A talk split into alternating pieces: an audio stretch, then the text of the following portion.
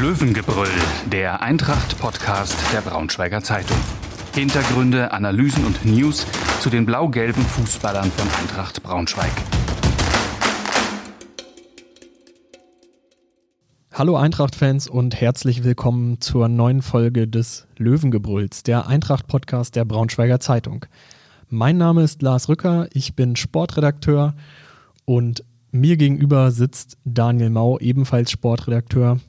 Und wir sprechen heute zur Lage der Eintracht. Und Daniel, man kann ja eigentlich sagen, das ist heute hier unsere Krisenfolge, oder?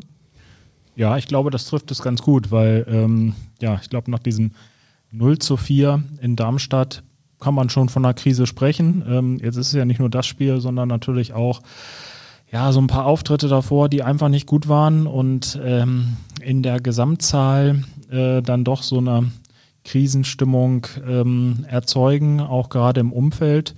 Und ähm, ja, du hast es ja die letzten Tage auch mitbekommen, dass das doch einige umtreibt und eine sich, einige sich auch Sorgen machen. Wie ist es bei dir? Machst du dir auch Sorgen oder bist du noch recht entspannt? Naja, es muss jetzt einfach eine Reaktion folgen. Ich fand es schon ziemlich erschreckend, wie die Mannschaft da am Freitag aufgetreten ist. Vielleicht zur Entschuldigung dieser elf Spieler, die da zu Beginn auf dem Platz standen, muss man ja sagen, nach sieben Minuten ist dieses Spiel vorbei für, für das Team. Dieser Elfmeter, der vielleicht nicht passieren muss, ähm, vielleicht auch schon im Ansatz darf diese Situation gar nicht passieren, dann muss Dornebusch gar nicht in die Situation. Wie er hingeht, ist vielleicht auch diskutabel. Und dann nur Sekunden später dieses Ding von, von Michael Schulz, der aber auch blöd in die Situation da hinten reingebracht wird und eigentlich gar keine andere, naja, zumindest spielerische Lösung mehr hat. Also die bessere Lösung wäre wahrscheinlich gewesen, den Ball wegzuschlagen, aber er entscheidet sich dann halt falsch und dann ähm, steht ist ja auch der Ansatz von Daniel Meyer eigentlich zu spielen, ähm, aber du hast es gesagt, äh, so wie er es gemacht hat, war es auf jeden Fall ähm, die verkehrte Wahl. Da hätte er den Ball lieber ähm, in guten alten Stil auf die Tribüne jagen sollen. Ähm, weiß nicht, ob Benny Kessel da auf der rechten Seite noch frei stand, wobei der, glaube ich, auch ganz gut zugestellt war. Also im Endeffekt, wenn man den Ball dann im, in den eigenen Reihen halten will, äh, war das schon die beste Variante. Aber gut, das war eine Ausführung, ähm, ähm, einfach nicht gut genug und schlecht gemacht. Ich glaube, er hat das ja dann, nicht, ich habe jetzt einen Facebook-Post von ihm gesehen, da hat er sich auch nochmal entschuldigt irgendwie ähm, dafür, ähm, hat gesagt, das war einfach Mist, was wir da gespielt haben, speziell auch ich. Das ist ja lobenswert, aber gut, das ändert natürlich nichts an der Tatsache, dass das ein fataler Rückpass war und ähm, ja, ich gebe dir vollkommen recht. Also das Spiel war eigentlich dann äh, nach dieser Anfangsphase gelaufen. Es ging dann nur noch ähm, darum, den Schaden zu begrenzen, aber auch das sah ja zwischendurch in der, in der ersten Hälfte einfach ähm, ja, dramatisch aus, ähm, wie sie sich da angestellt haben. Und ähm, ja, viele sagen, war jetzt so ein Ausrutscher negativ, aber ja, vorher hatte man Regensburg, auch da hatte man Gründe, ähm, warum ähm, die Niederlage dann auch so krachend ausfiel äh, mit 0 zu 3. Hannover gibt es vielleicht auch irgendwie ähm, Gründe, warum es so, so lief. Äh, aber in der Summe sind es doch einfach auch zu viele Gegentore. Und ähm, weiß nicht, du hast es ja gerade schon angesprochen, Felix Dornebusch, ähm, ja, bei der ersten, äh, beim ersten Gegentor in Darmstadt, ähm, ich bin auch so ein bisschen hin und her gerissen. Also man kann ihm jetzt keinen richtig großen Vorwurf machen, weil ähm, die Szene darf dann so gar nicht entstehen, aber man hat so das Gefühl, er, ihm fehlt auch mal, dass er sich mal wirklich auszeichnet. Ne? So, das hat man gefühlt, würde mir jetzt keine äh, oder ganz wenig, sagen wir mal so, ganz wenig Szenen einfallen, wo man jetzt sagen würde, hat in dieser Saison jetzt schon mal gezeigt, dass er, dass er ein Rückwald ist. Die, die Szene hätte man ja auch sagen können, wenn er den jetzt weggepflückt hätte, hätten alle gesagt, super Aktion, das wäre wichtig gewesen. Das fehlt ihm halt noch ein bisschen. Und ähm, ja, ich bin mal gespannt, ob sich auf dieser Position, wir haben ja schon mal auch ein paar Mal drüber diskutiert, äh, was tut. Das ist so deine Einschätzung? Mhm, ich glaube auch, dass dem Spieler komplett diese Gelegenheiten fehlten, sich auszuzeichnen. Über, über Aktionen das Selbstbewusstsein für die, für die kommenden Spiele dann zu sammeln. Er musste dann immer als Teil einer verunsicherten Defensive diese Rückschläge hinnehmen, die frühen Gegentore. Ähm, darüber hinaus hatte ja Eintracht eigentlich selten so viel zugelassen, als dass es mal so ein, ich sag mal, so einen Torwart-Moment hätte geben können. Und wenn, wenn der Gegner dann durch war oder wenn der Ball abgefälscht war, dann sah er natürlich oft irgendwie blöd aus, aber oft war es natürlich auch irgendwie das Ende einer langen Fehlerkette. Von daher sind ihm jetzt auch nicht die Riesenvorwürfe zu machen, aber was man ihm, naja, vielleicht ankreiden kann, ist, dass er eben nicht dieser, also nicht diesen Rückhalt für seine, seine Vorderleute auch darstellt. Und ich glaube, in dieser Situation hat es dann auch viel eben mit dem, mit dem eigenen Selbstverständnis auf dem Rasen zu tun. Und da könnte sich ja vielleicht ein Wechsel auf, auf dieser Position dann auszahlen. Wie siehst du das? Ich habe es ja gerade schon gesagt. Also ich bin gespannt, wie Neymar ähm, reagiert. Ich würde jetzt ähm, sogar sagen, ich glaube, er stärkt trotzdem Felix Dornebusch den Rücken ähm, und ähm, behält ihn im Tor. Ähm, weil, ich meine, er hat sich ja jetzt auch deutlich dazu positioniert vor dem Spiel. Ähm, Felix Dornebusch, klar, jetzt wie alle sah er nicht irgendwie wirklich gut aus ähm, in der letzten Partie, aber ähm, ich weiß nicht, also ich glaube, vielleicht kann er sogar mehr kaputt machen, wenn er jetzt wechselt, als wenn er es versucht, nochmal ein, zwei Spiele äh, durchzuhalten. Es ist auf jeden Fall eine schwierige Entscheidung, ähm, die er treffen muss, aber so mein Gefühl würde mir jetzt eigentlich sagen, dass er vielleicht nochmal an ihm festhält, ähm, um ihm die Chance zu geben, ähm, da das irgendwie jetzt äh, auch zu beweisen, dass er halt ein guter Torwart ist. Und ähm, ja, er hat es ja schon mehrmals gesagt, dass er ihn jetzt eigentlich äh, auch nicht versteht, dass alle sich darauf fokussieren. Wir, ich meine, wir reden jetzt auch über Felix Sonnebusch, das ist ja nicht der, der ähm, Hauptschuldige für, für die Misere. Ähm, und, äh, wie gesagt, Schulz ähm, hatte, glaube ich, jetzt irgendwie ein schlechteres äh, Spiel gemacht, wenn man das so in der, in der Gesamtheit betrachtet. Ähm, ähm, sondern, du hast es auch gerade schon gesagt, es ist eine Verkettung von, von Fehlern, die dann irgendwie dazu führt, aber ja, er ist halt irgendwie fehlt ihm so diese, diese Auszeichnung, ähm, die ja auch mal Jasi Fesic hat. Ich weiß halt nicht, ob da ähm, vielleicht auch so ein bisschen Nostalgie dabei ist bei vielen Fans, dass sie dann sich wünschen, ähm, dass, dass der wieder am Tor steht, der auch eine Ausstrahlung, eine ganz andere Ausstrahlung so hat als Typ so. Ähm, aber naja, sagen wir so, ähm, in der vergangenen Saison ähm, hatte ja Marco Antwerpen auch schon den Torwartwechsel vorgenommen. Ähm, von daher, das kam, glaube ich, auch nicht ganz ohne Grund. Auch da haben, waren viele überrascht. Am Ende hat es Marcel Engelhardt sehr toll gemacht, sehr gut gemacht. Ähm, und ähm, ja, so in den bisherigen Spielen ähm, ähm, hat mich Jasi Fesic jetzt auch noch nicht so überzeugt, dass ich jetzt sagen muss, da muss man jetzt zwangsweise wechseln. Aber Na, sieben Gegentore in zwei Spielen sind jetzt auch noch nicht die beste nicht Werbung, die beste Bilanz, ne? muss ich sagen. Ähm, trotzdem muss man ihm ja zugutehalten, dass er, glaube ich, den einzigen, ich nenne ihn mal wieder Torwart-Moment dieser Saison hatte, als er gegen Bochum wirklich den, den Sieg festgehalten hat mit diesem Wahnsinnsreflex. Das stimmt, ja. Ähm, ob es jetzt dann, ob, ob das jetzt dann für ihn spricht oder seine Erfahrung, sein, seine Ausstrahlung, das, ähm, das kann man ja vorher dann auch nicht, nicht so richtig einschätzen. Äh, ich glaube, es ist auch ein, ein gewisser Drahtseilakt für Daniel Meyer. Ich meine, macht er die Veränderung jetzt und sie geht schief, dann, dann hat er zwei verunsicherte Torhüter. Ähm, zieht er vielleicht sogar Marcel Engelhardt vor? das wäre meine Frage gewesen. Ja. Glaubst du, das ist nur ein Duell zwischen zwei oder kommt noch ein dritter dazu? Ich kann mir nicht vorstellen, dass Daniel Meyer sich dieses Thema auch noch aufmacht. Wenn, wenn er Engelhardt ins Tor stellt, ähm, dann sind da zwei verprellte Torleute, die das wahrscheinlich nicht ganz so geil finden. Also ich meine, es ist ja eben eine spezielle Position, es kann immer nur einer spielen. Ähm, und da dann wirklich die, die Nummer zwei dann auch noch so vor den Kopf zu stoßen, selbst wenn äh, Marcel Engelhardt ja wirklich eine sehr, sehr gute Runde ähm, bis zum Aufstieg gespielt hat. Ähm, ich glaube nicht, dass Daniel Meyer das macht. Also ich bin auf jeden Fall auch gespannt. Ähm, wie gesagt, was, was er sich einfallen lassen wird. Aber ja, mein, mein Tipp wäre, Felix Dornebusch ähm, bekommt am Samstag gegen Pauli nochmal die Chance äh, zu zeigen, was er kann. Und ähm, ich glaube, die Veränderung wird es eher davor geben.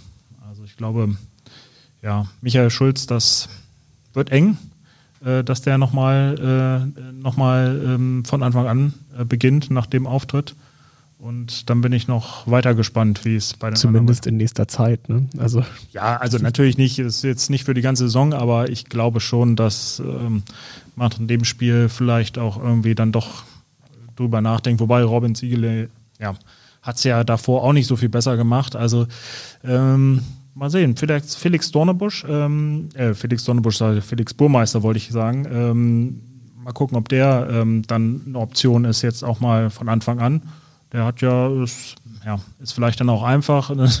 ja, kann man jetzt äh, drüber diskutieren, ob es einfach oder schwer ist, in so ein Spiel reinzukommen, aber zumindest ähm, kann man eigentlich nicht mehr viel kaputt machen und äh, hat es ja dann ganz ordentlich gemacht in der zweiten Hälfte. Ja, ich glaube, es ist trotzdem undankbar, dann reinzukommen, aber die Mannschaft hat ja schon äh, eine kleine Reaktion gezeigt dann nach dem Seitenwechsel. Es war jetzt nicht mehr das große Aufbäumen, aber dafür äh, war dann, glaube ich, auch der, der Drops zu früh gelutscht, um da, da nochmal dann gegen anzugehen. Aber sie haben es dann, naja, würdevoll zu Ende gespielt. Das ist schön gesagt, ja. So kann man es, glaube ich, formulieren. Ja, Daniel, was glaubst du denn, was muss die Mannschaft jetzt zeigen, um sich vielleicht auch dann ein Stück weit wieder mit den Fans zu versöhnen, die ja zu Teilen auch, auch sehr aufgebracht äh, waren nach diesen beiden Spielen. Nein, das Einfachste wäre natürlich ein Sieg. Ne? Das ist ja irgendwie, dann ist bei Fußballfans ja auch ganz schnell die Stimmung wieder anders. Dann sieht alles viel besser aus. Ähm, dann sind die Probleme, ähm, die vorher ganz groß waren, auf einmal gar nicht mehr vorhanden. Ähm, das, das ist einfach so im Fußball, dass es schnell gehen kann. Ähm, das ist eine Floskel, aber sie stimmt halt einfach. Und ähm, von daher wäre das natürlich die, die Voraussetzung oder die, die beste, das beste Argument oder das beste Rezept gegen alles Krisengerede, was wir ja jetzt auch gerade äh, veranstalten, aber was meiner Meinung nach halt auch angebracht ist. Ähm, ansonsten würde ich natürlich sagen, äh, davon unabhängig brauchen sie einfach ein anderes auftreten. Und das ist natürlich die große Frage, wie schnell können sie das umsetzen? Also defensiv, ähm, ja, Peter Vollmann hat es ein paar Mal auch schon angesprochen, ähm, sie kriegen zu früh die Gegentore, das lässt sich immer einfach sagen, man soll frühe Gegentore vermeiden, das ist, das ist auch eine Floskel, aber ja, sie müssen da irgendwie schon defensiv einfach eine andere Kompaktheit an den Tag legen, sie müssen äh, konsequenter verteidigen ähm, und dann aber auch im Spiel nach vorne doch einfach vielleicht auch den Ball ähm, mehr in der gegnerischen Hälfte halten, weil dann hast du natürlich auch gar nicht so diese Momente, dass du reingedrückt äh, wirst oder so. Und ähm, da hatte ich zum Beispiel häufig das Gefühl, wenn du andere Teams dir anguckst, klar Darmstadt dann auch mit der Führung im Rücken, die haben schon auch toll kombiniert. Ähm, und da hat sich, fand ich, die letzten Spiele die Eintracht doch ein bisschen schwerer getan. Also die haben viel mit Willen, viel mit Moral gemacht. Ich glaube, das lässt sich der Mannschaft auch nicht absprechen. Aber dass sie jetzt auch, ähm, sage ich mal, eigentlich den Fußball spielen, den Daniel Meyer sich so wünscht, also viel über Ballbesitz, ähm, den sieht man meistens eigentlich immer nur in der eigenen Hälfte, dann in der, in der Defensive. Und wenn dann eine Mannschaft draufgeht, ähm, passieren halt solche Momente wie schlechter Rückpass oder dass der eine den Ball vertändelt, weil dann die Anspielstationen fehlen. Ähm, wenn der Ball halt nach vorne geschlagen wird, dann ist er, ist er häufig weg und da müssen sie auch, glaube ich, mehr machen, unabhängig davon, dass sie halt ähm, in der Defensive anders auftreten müssen. Aber ja, vielleicht ist ja Martin Kobylanski die große Hoffnung. Ähm, der, ja, könnte ich mir vorstellen, dass er jetzt wieder von Anfang an spielt. Ähm, ich weiß nicht, ähm, ja, so mit einem Spieler ist natürlich auch immer schwierig, da alles so drauf zu fokussieren, aber der könnte vielleicht ja auch nochmal das Pendel ausschlagen lassen. Ist zumindest einer, der, der die Offensivaktionen sucht, die, die dann auch manchmal so ein bisschen aus dem Nichts kommen, der, der auch mal ansatzlos dann abzieht und für Gefahr sorgt, für vielleicht den, den Abpraller sorgt, den Proschwitz oder Kaufmann oder Bär verwerten können. Oder Abdullahi, oh. vielleicht ist der ja wieder eine, eine Option. Also morgen ist ja, glaube ich, PK. Ne? Ähm, dann wissen wir mehr. Dann wissen wir mehr. Mhm. Aber ich muss nochmal zum, vielleicht zum Eintracht-Spiel zurückkommen. Ähm, der, der erste Hebel für viele Trainer ist ja eigentlich dann immer, wenn es schlecht läuft, dann vereinfache ich Dinge. Dann, dann wird vielleicht weniger kombiniert, dann wird mehr geschlagen, dann wird mehr auf Sicherheit gegangen.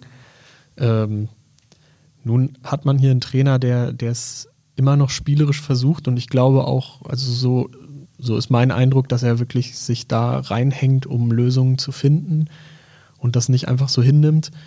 Ähm, und jetzt äh, wird halt schon wieder von vielen Seiten gefordert, man muss so und so spielen. Im Endeffekt ist es dann ja wahrscheinlich so, dann wäre es der Fußball, den die Eintracht unter Marco Antwerpen gespielt hat und der war vielen ja auch nicht recht. Wurde auch dann vom Hof gejagt, wenn man es so sagen will, ne? trotz Aufstieg. Also ja, ich sehe es wie du, also das ist, ähm, ja, es gibt Probleme, es ähm, würde auch nicht sagen, dass man jetzt sagen soll, ähm, dass ähm, man ja auch nicht kritisch sein soll mit der Mannschaft, dass man nicht ähm, ähm, zu ja, optimistisch an die Sache rangehen soll, glauben soll, das wird sich schon alles von alleine einstellen. Das, ähm, ich denke, das ist schon der falsche Ansatz.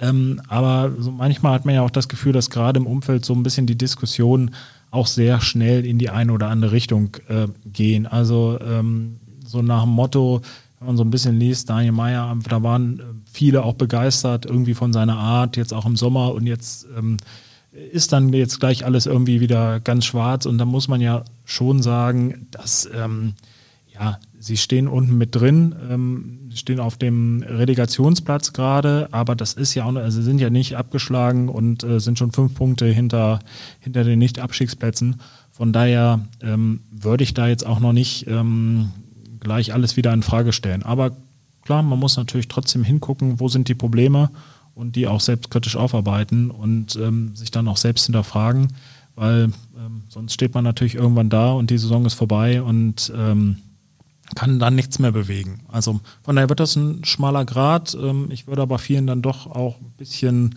ja, ein bisschen mehr Demut auch ähm, raten, weil man darf nicht vergessen, letztes Jahr der Aufstieg war vielleicht auch äh, so ein bisschen, da kam vieles zusammen, dass der, dass der zustande kam. Die Situation ist allein durch Corona schwierig und ähm, als Aufsteiger sowieso schwer. Von daher ähm, ist es auch irgendwie nicht verwunderlich, dass man ein paar Probleme hat. Also die Frage ist halt, ja, wie, ähm, wie viel Geduld bringt auch so ein bisschen das Umfeld mit. Ja, ich habe mir auch mal die Mühe gemacht, mir die Zweitligatabelle zum gleichen Zeitpunkt in der Saison zuvor anzugucken. Da stehen, glaube ich, Bochum und Sandhausen unter anderem da unten drin mit genauso vielen Punkten wie die Eintracht jetzt. Ähm, und das sind ja auch zwei Teams, die es noch geschafft haben. Das sind natürlich gefestigtere Mannschaften oder Mannschaften, die länger oder dauerhaft jetzt in der zweiten Liga vertreten waren, über vielleicht dann auch andere finanzielle Voraussetzungen verfügen und dementsprechend auch einen anderen Kader zur Verfügung haben.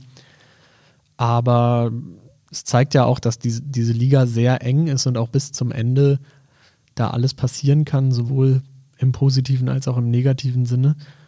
Also ähm, aufsteigen wird Eintracht, glaube ich, nicht mehr. Hm, da würde ich mitgehen mit der Einschätzung.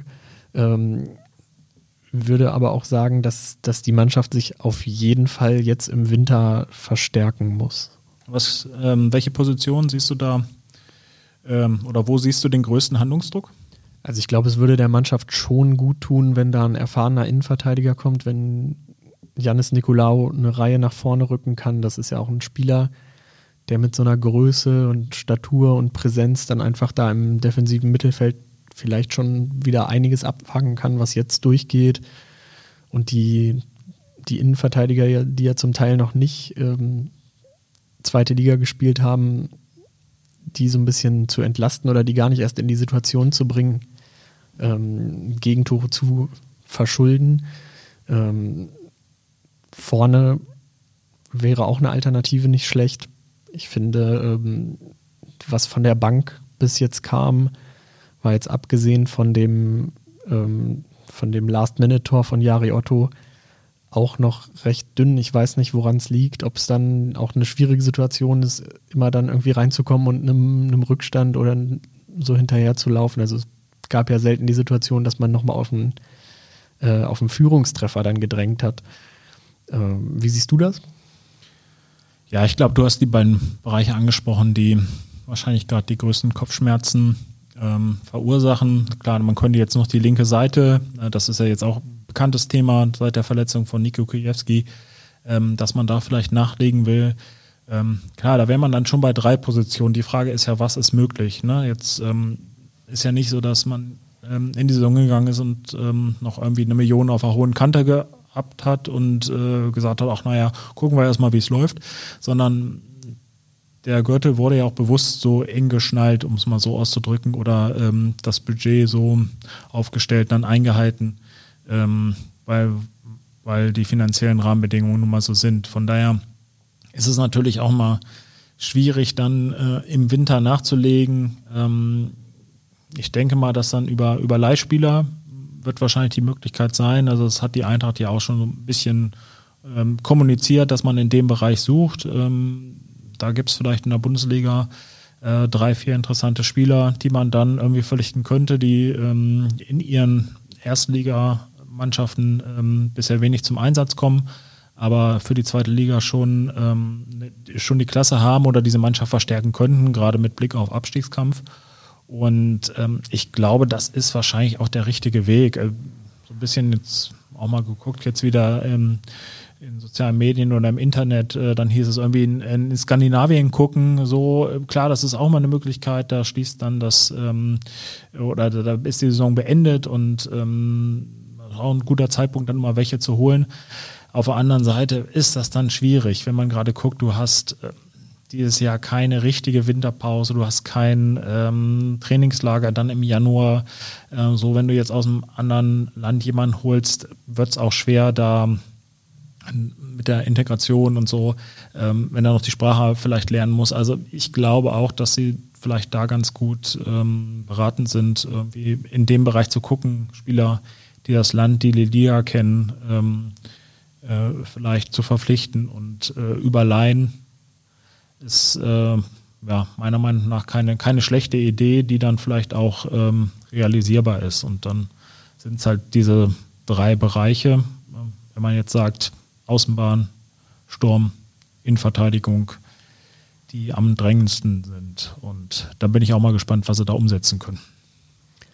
Ja, du hast es ja schon angesprochen. Ich glaube, die Situation mit der fehlenden Winterpause macht es dann auch nicht einfacher, Bundesligaspieler zu verpflichten, die auch nicht im, im Rhythmus sind, die vielleicht viel auf der Bank gesessen haben. Also es, es muss dann schon irgendwie passen und es muss schnell funktionieren, dass diese Jungs auch da sind, dass die integriert werden können, dass die auch schnell ins Spielen kommen.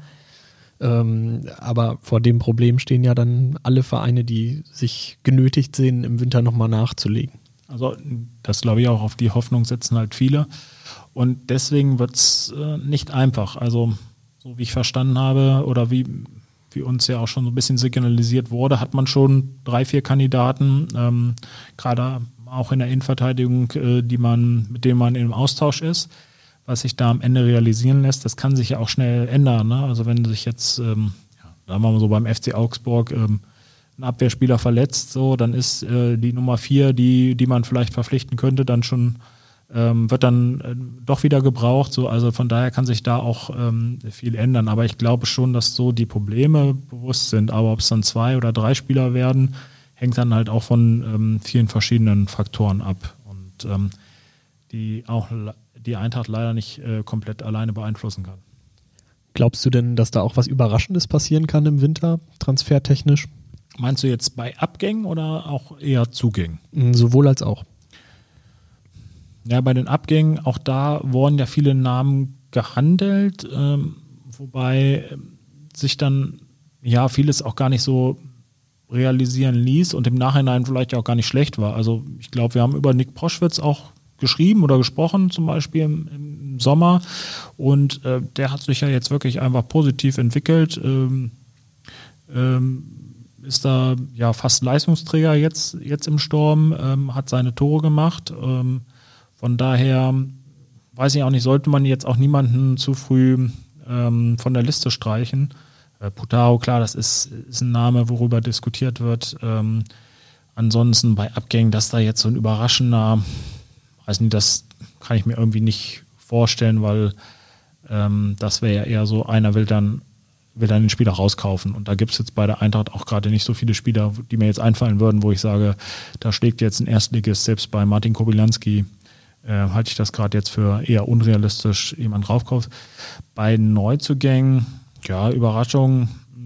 Also mich hat es äh, im Sommer dann äh, zumindest der Zeitpunkt von ähm, Felix Groß, die Verpflichtung äh, so ein bisschen überrascht auch, weil ich fand, in dem Bereich war die Eintracht ganz gut aufgestellt. Von daher glaube ich jetzt nicht, dass in dem Bereich dann noch einer kommt, ähm, so als zusätzliche Überraschung. Und über die Bereiche haben wir ja gesprochen. Nicht klar, Torwart wäre vielleicht nochmal eine Überraschung. Ähm, ansonsten, ja, bei den Namen, ich weiß nicht, fallen ja schon Namen ein, die für dich so eine Überraschung wäre? Oder ähm, ich meine, Biancardi wird zum Beispiel, ist ja auch so ein Klassiker, der Genau, immer wieder gehandelt wird. Darauf wollte es hinaus. Darauf wollte ich unter anderem hinaus, so nachdem, wie das dann im Sommer, ich glaube, es ist ein bisschen blöd gelaufen, so hatte ich es in Erinnerung.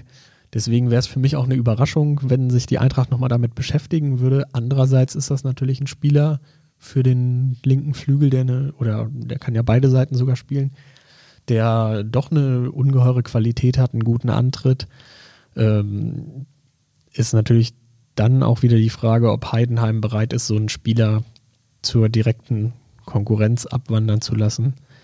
Aber er kriegt da keine Einsatzzeiten, steht meistens nicht mal im Kader. Ich glaube, er stand sogar nur einmal im Kader, als die Heidenheimer im Pokal verloren haben. Von daher gehe ich stark davon aus, dass er zumindest wieder für eine Laie auf dem. Markt sein dürfte. Das könnte sein.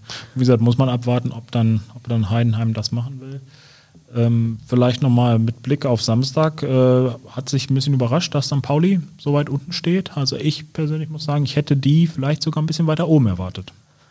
Ja, unsere Prognosen Waren nicht so gut, glaube Waren ich. nicht ne? so gut. Ich habe ja auch gesagt, ähm, Sandhausen ist eher oben dabei mit diesen äh, Sturmhöhen. Ja, da möchte ich aber anmerken, dass ich gesagt habe, dass ich die eher unten ein, äh, ein, ein ähm, ja, erwarte. Aber ähm, ja gut, das kam jetzt ähm, nach den ersten Mhm. zwei Spielen sah es auch nicht danach aus. Da war ich schon auch, wollte ich auf die Prognose nicht angesprochen werden. Aber jetzt, wo du es ansprichst, äh, ist natürlich der Zeitpunkt ganz gut. Ja, und zu, erinnern. zu meiner Schande habe ich natürlich auch gesagt, dass Osnabrück unten drin steht, aber die schlagen sich ja bislang auch ganz gut, obwohl da ein neuer Trainer ist, der vielleicht noch nicht so viel Erfahrung hatte. Also es kann auch manchmal funktionieren und ähm, da straft man dann die, die Kritiker oder Beobachter Lügen.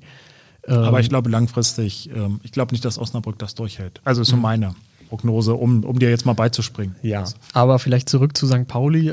Auch die ste stecken ja in so einer schwierigen Situation oder in so einer Situation, wo sich vieles noch finden muss. Die haben viele Spieler geholt, die dann eher die über die Perspektive verfügen, ein guter Zweitligaspieler zu werden, aber haben natürlich auch ein anderes Budget, Budget als Eintracht und sollten sich, denke ich mal, mindestens fünf, sechs, vielleicht sogar sieben Positionen dann weiter oben befinden. Allerdings hm, fürs Wochenende wird es, glaube ich, ganz schön, ganz schön hart für die Eintracht. Ich glaube, St. Pauli ist immer unangenehm zu bespielen. Haben auch, Auch- viele Spiele knapp verloren, ne? muss Mhm. man einfach sagen. Ne? Und auch wenn man jetzt zurückschaut, nie so, äh, war, war St. Pauli ja, glaube ich, nie so der Lieblingsgegner von Eintracht. Es waren immer enge Spiele, umkämpfte Spiele. Zu Hause ging es, glaube ich, noch am Millantor. Äh, war es dann immer noch ein Stück äh, ärgerlicher, wenn ich mich recht erinnere. Will mich jetzt aber auch nicht festnageln lassen. Nachher ist die Bilanz doch besser als gedacht. Aber jetzt geht es ja nun an der Hamburger Heimspiel. Straße ähm, gegeneinander und ähm, ich glaube, da beide Mannschaften sind sich da schon bewusst, um was es geht, weil das ist ja auch schon der ein Spiel, das, das dann noch weiter die Richtung anzeigt, in denen es die nächsten Wochen wohl gehen wird. Ähm, ich weiß nicht, wie, wie siehst du den Gegner? Wie schätzt du den ein? Ja, ich glaube, du hast es auf den Punkt gebracht. Man hätte die eigentlich ein bisschen weiter oben erwartet und äh, jetzt ist es halt so ein Kellerduell und ähm, ja, das könnte vielleicht sogar ein bisschen der Vorteil von der Eintracht sein, dass ähm, Pauli, obwohl sie jetzt ähm, viele Spiele einfach knapp verloren hat, ähm, jetzt fast noch ein bisschen mehr unter Druck steht als die Eintracht. Ähm, weil wenn sie jetzt gegen, gegen Braunschweig auch verlieren sollten, dann ähm, wäre das ja auch schon so ein bisschen so ein kleiner äh, Abstand dann einfach zu den, zum rettenden Ufer für sie. Ähm, und äh, ja, vielleicht ist das dann so ein bisschen der Vorteil im Hinterkopf ähm, bei den Hamburgern, dass es für sie ähm, vielleicht so einen Tuck mehr zu verlieren gibt. Ähm, und ja, ich bin klar, die Eintracht muss sich jetzt erstmal davon von dieser Niederlage erholen, aber zu Hause hat sie es ja mit Ausnahme des Spiels gegen den KSC auch eigentlich mal ganz gut gemacht. Von daher bin ich zuversichtlich, dass er dann doch auch vielleicht ein anderes Gesicht zeigen kann. Ja, wie immer zum Abschluss. Ähm, wie ist dein Tipp fürs Spiel? Ja, jetzt habe ich ja gerade gesagt, zuversichtlich äh, und ähm, vom, ja, wahrscheinlich hätte ich jetzt eigentlich unentschieden gesagt, aber ähm, ich bin jetzt doch mal, ähm, gehe mal ins Risiko und sage einen 2-1-Sieg für die Eintracht. Was meinst du? Ich würde eher mit einem 2-2 ins Rennen gehen, was natürlich beiden Mannschaften nicht unbedingt weiterbringt, aber angesichts der, der Form beider Teams wahrscheinlich sogar leistungsgerechter wäre. Würde auch zur Gegentorbilanz der Eintracht mehr passen, aber hoffen wir mal, dass es vielleicht ähm, sich da eine Besserung zeigt. Ja, das war doch ein schönes Schlusswort. Dann sage ich schon mal vielen Dank fürs Zuhören an alle Eintracht-Fans da draußen. Ähm, wir hören uns vor dem nächsten Heimspiel wieder mit der neuen Folge des Löwengebrülls. Bis dahin erstmal viel Spaß beim Spiel. Mehr Podcasts unserer Redaktion finden Sie unter braunschweiger-zeitung.de slash podcast.